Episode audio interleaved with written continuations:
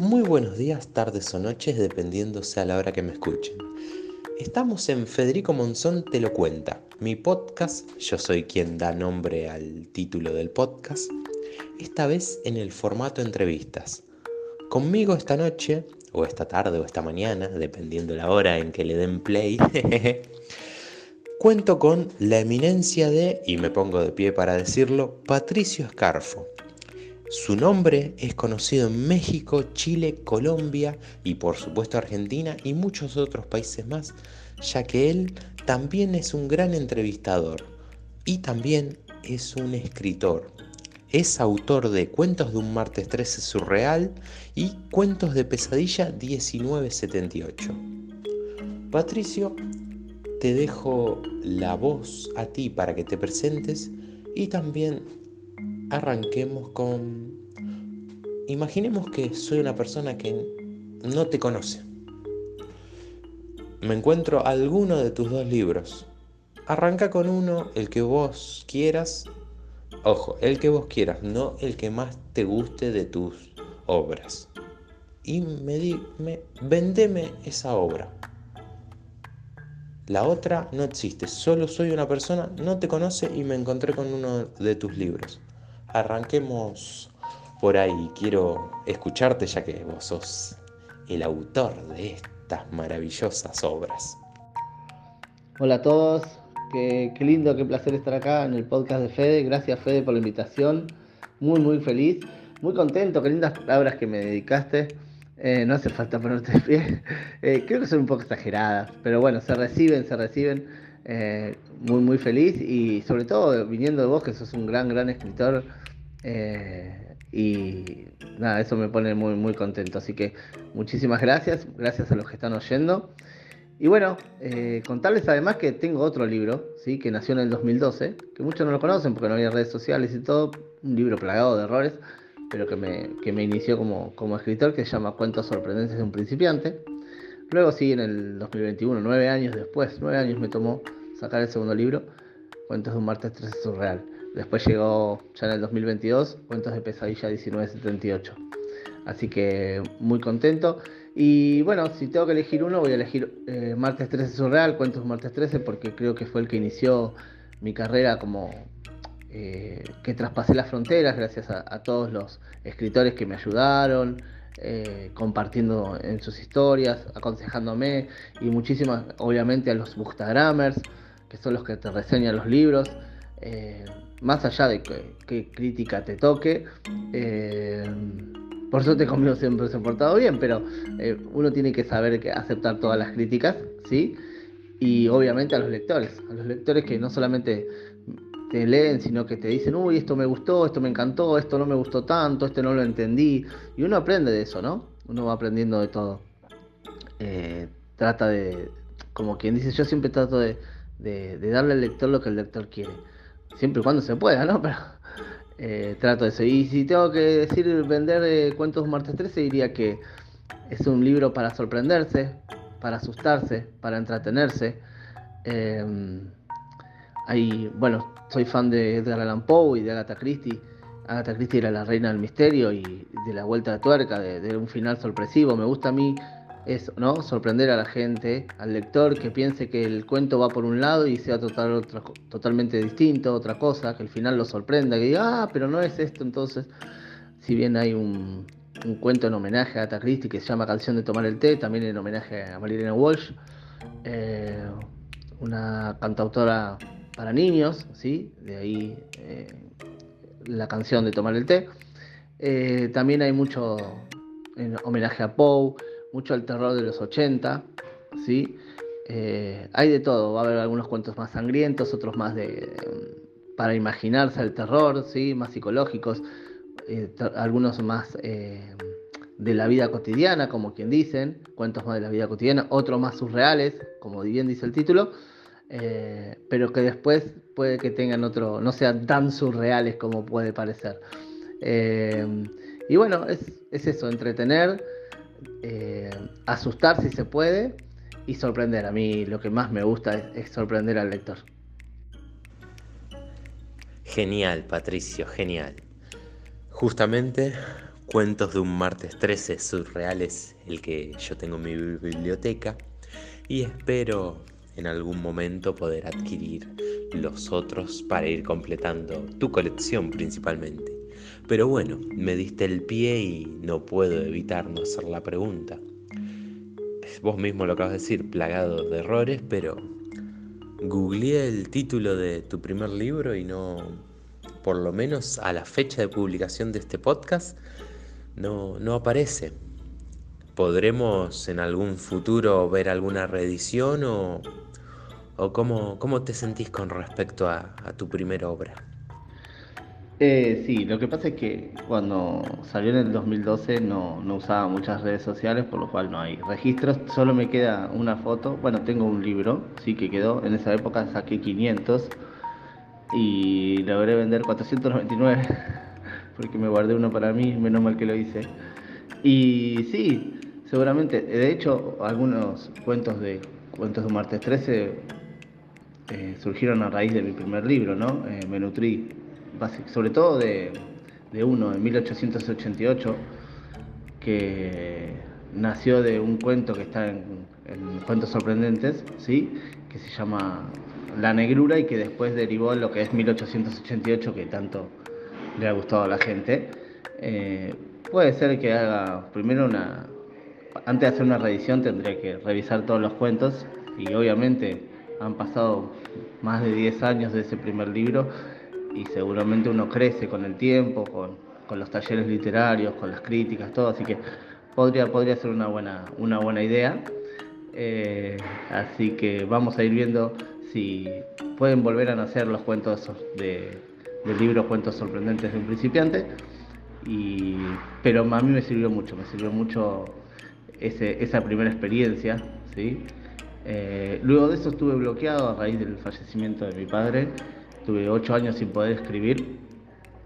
Eh, intentaba, intentaba y no me salía. Hasta que un día en la costa, eh, en el año 2020, poco antes de que llegara la pandemia, eh, en enero y la pandemia llegó en marzo, así que pude desbloquearme con un cuento que se llama Maldad, que ni siquiera está en los libros, ninguno, porque no me gusta mucho, pero que yo lo amo porque sirvió para desbloquearme. Lo empecé y lo terminé y, bueno, así que le debo mucho a ese cuento también. Y a raíz de, de eso, bueno, llegaron todos los demás y llegó Cuento de un martes 13, llegaron las redes sociales, llegó Instagram que me ayudó muchísimo. Eh, ahí conocí gente hermosa y muy, muy grosa también en lo que hacen, como vos, así que... Eh, pero es buena idea, es buena idea lo de reeditar ese libro, que no tiene aparición en ninguna redes sociales. Muy bien, Patricio. Así que, queridos oyentes, no se preocupen. Eh, dejaré su Instagram en la descripción y también lo haré mencionarlo a él al final de esta entrevista.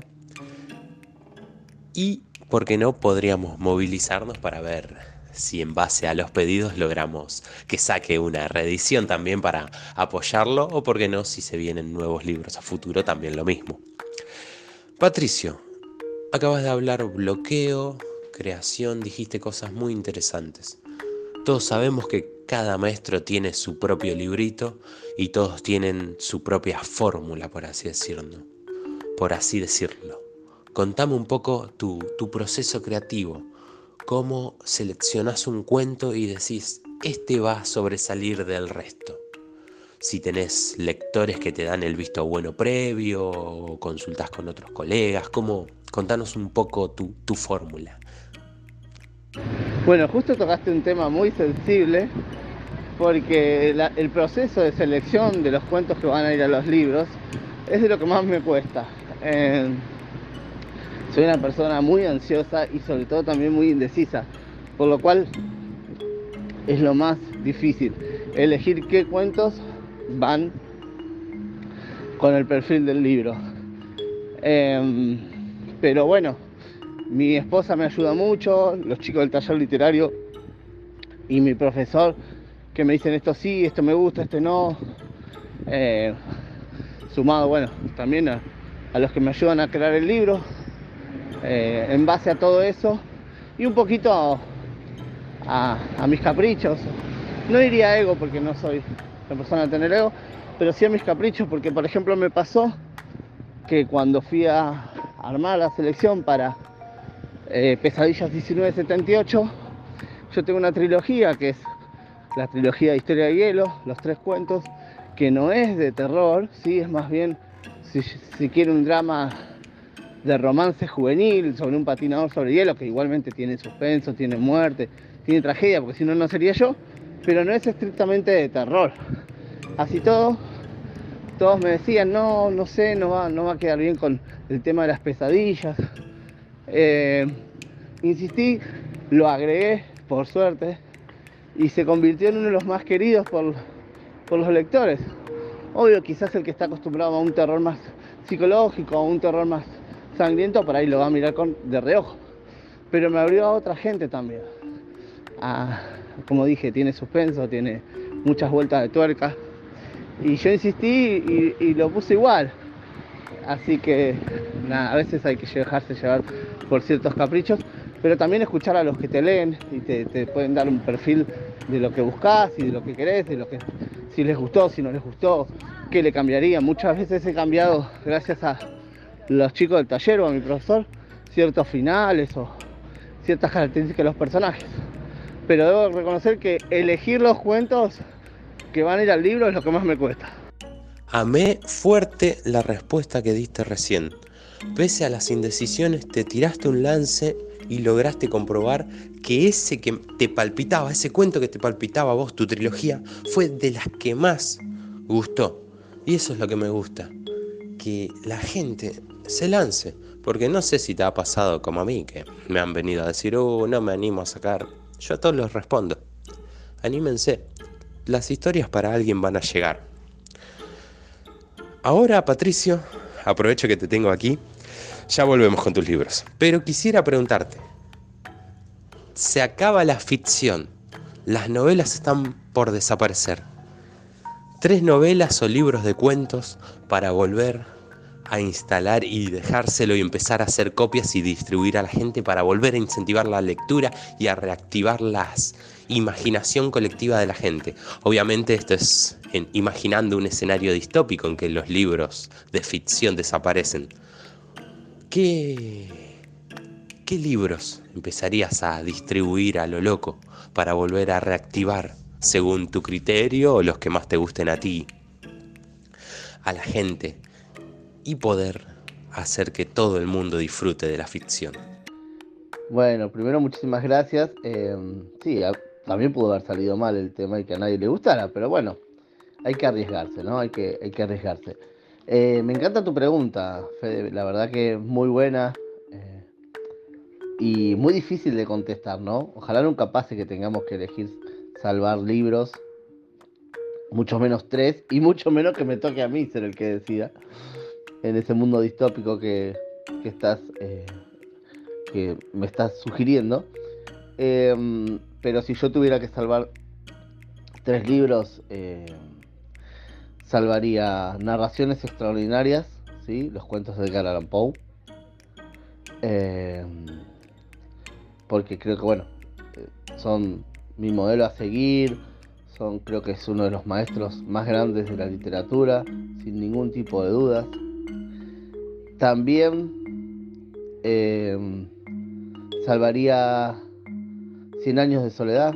Es un libro que me gustó muchísimo, muchísimo, muchísimo y que deja un montón de cosas. Y sobre todo que te enseña a recordar los nombres porque se llaman todos iguales.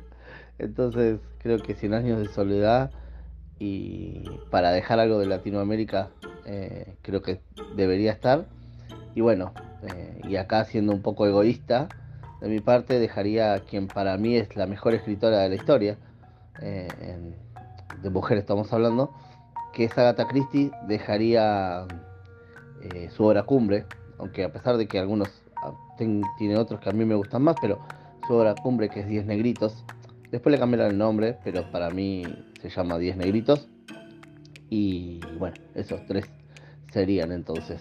Eh, narraciones extraordinarias de Edgar Allan Poe, 10 negritos de Agatha Christie y 100 años de soledad de Gabriel García Márquez. Bueno, ya escucharon a Patricio. Poe, Cristi y Márquez. Bastante distintos entre ellos, pero ha sido su selección. Obviamente, ojalá, por suerte no es el caso que estamos en ese mundo distópico y ojalá nunca pase. Patricio, sos entrevistador. Contame, ¿cómo comenzó esta etapa tuya? ¿Cuál, obviamente si no querés dar nombres, no los des? ¿Cuál sentís que fue tu entrevista más complicada? ¿Tu mejor entrevista? O por qué no, para todos los los que escuchen este podcast. Y para mí también es una pregunta que va un poco personal, mía también. ¿Qué, qué le sugerís a todos los que quieran lanzarse a hacer entrevistas, a preguntar? Eh, que me sirva para aprender a mí y le sirva para aprender a todos los que escuchan. Bueno, partiendo de la base de que no, no me considero un conductor o un entrevistador, ¿no? Eh, pero bueno, eh, alguien vio eso en mí, me dio la oportunidad, la tomé y, voy aprendiendo día a día. Yo lo que le diría a la gente es que se anime, ¿sí? Ya sea a escribir, a, a tener un programa, a, hacer un vivo de Instagram, porque por ahí se empieza, ¿no? Haciendo un vivo de Instagram, sumando, no hace falta que entrevistes a alguien, puedes invitar a tus amigos, a familiares, a otros escritores, si es que sos escritor. Eh, nosotros seamos vivos entre, bueno, vos has participado haciendo vivos con... Eh, y eso es muy bueno. A ver, me ha pasado que a veces tenés que sobrellevar el tema de cuando internet se cuelga, ya sea para te cuelga vos o, al, o al invitado y eso es difícil. Eh, o cuando el invitado por ahí, eh, me ha pasado muchas veces que eh, hablan, hablan, hablan, no te dejan hablar y bueno, vos tenés que pilotearla como que, quien dice, o, al revés, cuando solo dicen sí, no, bueno, sí, no. Entonces es muy difícil, tanto cuando como hablan mucho como cuando hablan poquito. pero no, no he tenido grandes disgustos, como quien dice. Eh, trato de disfrutar el momento, sea con la persona que esté, eh, y, hacerla sentir cómoda, que es lo importante, y que entretenga a la gente, ¿no? Porque de eso se trata, que el que está viendo le deje algo y que no se aburra. Genial, Patricio. A veces yo también pienso que, porque vos vas a hacer la segunda entrevista publicada y no sé qué que me va a pasar el día que me encuentre con alguien. Sí o no, sí o no, que sea cortito. Obviamente espero lograr pilotearla. Muchas gracias por tu palabra. Bueno, Patricio, entramos en la recta final. Anteúltima pregunta. ¿Qué te dirías a vos mismo hace unos años, mucho antes de que sacaras el libro? ¿Lográs charlar contigo de hace unos años? con quien soñaba, nomás con, con el libro, que, el, día, contanos también un poco el, día que sentís que nació la idea. Así que, ¿qué, palabras de, aliento te autodirías en este mundo literario? Bueno, primero muchísimas gracias por, por la entrevista, por confiar en mí. le diría que, que que intente, que no se quede, que no piense que no lo va a lograr, que no piense que, nadie lo va a querer leer, ¿sí? que, se, que, tome más talleres literarios, que, se siga perfeccionando, que no se quede con lo que cree ya saber porque no es nada y que siempre se aprende cada día un poquito más. Eso creo que le diría y lo, lo obligaría, como quien dice, a mi, a mi yo pasado eh, a seguir escribiendo. Exacto, Patricio. ¿Cómo no va a haber gente que no te quiera leer? Si en Cuentos de un Marte 13 es surreal, hay cosas increíbles como Mamushka, que me dejó helado, entre otros muy interesantes. Eh, realmente yo a todos los oyentes los invito a que conozcan lo que él escribe. Tiene algunos cuentos eh, que se pueden leer online, gratis nomás con poner su nombre en Google. Y bueno, a quien pueda adquirir el libro, mejor que mejor. Patricio, como última pregunta, te invito a que nos cuentes un poco el futuro. Obviamente si no quieres revelar ningún proyecto, no lo reveles, pero contanos un poco lo que se viene y te dejo que acá mandes todas tus redes sociales sabidas y por haber que tengas actualmente, así que mandale nomás. Bueno, Fede, muchísimas gracias. Feliz de poder eh, llegar al podcast de Fede. Muy contento, muy agradecido. Gracias por confiar en mí, como te dije anteriormente. Y bueno, eh, Mamushka, Mamushka me, es un cuento que a muchos le ha causado cierto escosor, eh, aunque fascinación. Y bueno, sí, también pueden escribirme a, a mi Instagram, que es arroba pato y pato, sí, arroba pato guion bajo y guion bajo pato. Eh, o a mi Facebook, que es Patricio A. Escarfo, aunque me llevo más con el Instagram, ¿sí? ahí comparto mis, mis cuentos, si alguien quiere leer mi libro me lo puede pedir, está en Amazon también y hay muchos cuentos, por si no tienen tiempo de leer y quieren escucharlos, en YouTube, varios, varios canales de México, Argentina, Canadá, que me han grabado, así que ponen Patricio Escarfo en YouTube o, van a mis destacadas de Instagram y ahí los van a encontrar, lo van a poder escuchar, aparte los chicos y las chicas que han grabado le, han puesto imágenes, sonidos, un trabajo increíble hicieron. Y mm, bueno, el futuro, el futuro, como yo siempre digo, no, eh, está escrito.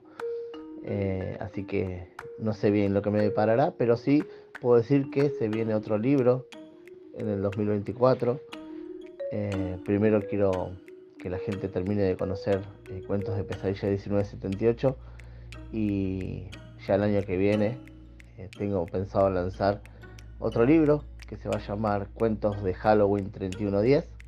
En principio ese sería el título, pero bueno, falta, así que todo puede cambiar, pero sí va a haber otro libro y va a estar dedicado al terror, al suspenso, al misterio, como, como lo he hecho hasta ahora. Así que bueno, nada, muchísimas gracias por esta entrevista. Eh, sos un grosso, lo sabes. Te admiro. Y bueno, feliz, feliz de poder haber participado y, y de estar en tu podcast. Abrazo para todos, todos los que escucharon. Saludos y sigan el podcast de Fede. Bueno, ya lo han escuchado. Muchas gracias de nuevo Patricia por haber formado parte de esta entrevista. Eh, a todos los oyentes que llegaron hasta aquí, les recuerdo que pueden seguirme en Instagram, fede.monzon.23 y nos vemos en la siguiente entrega. Que anden todos bien, espero les haya gustado.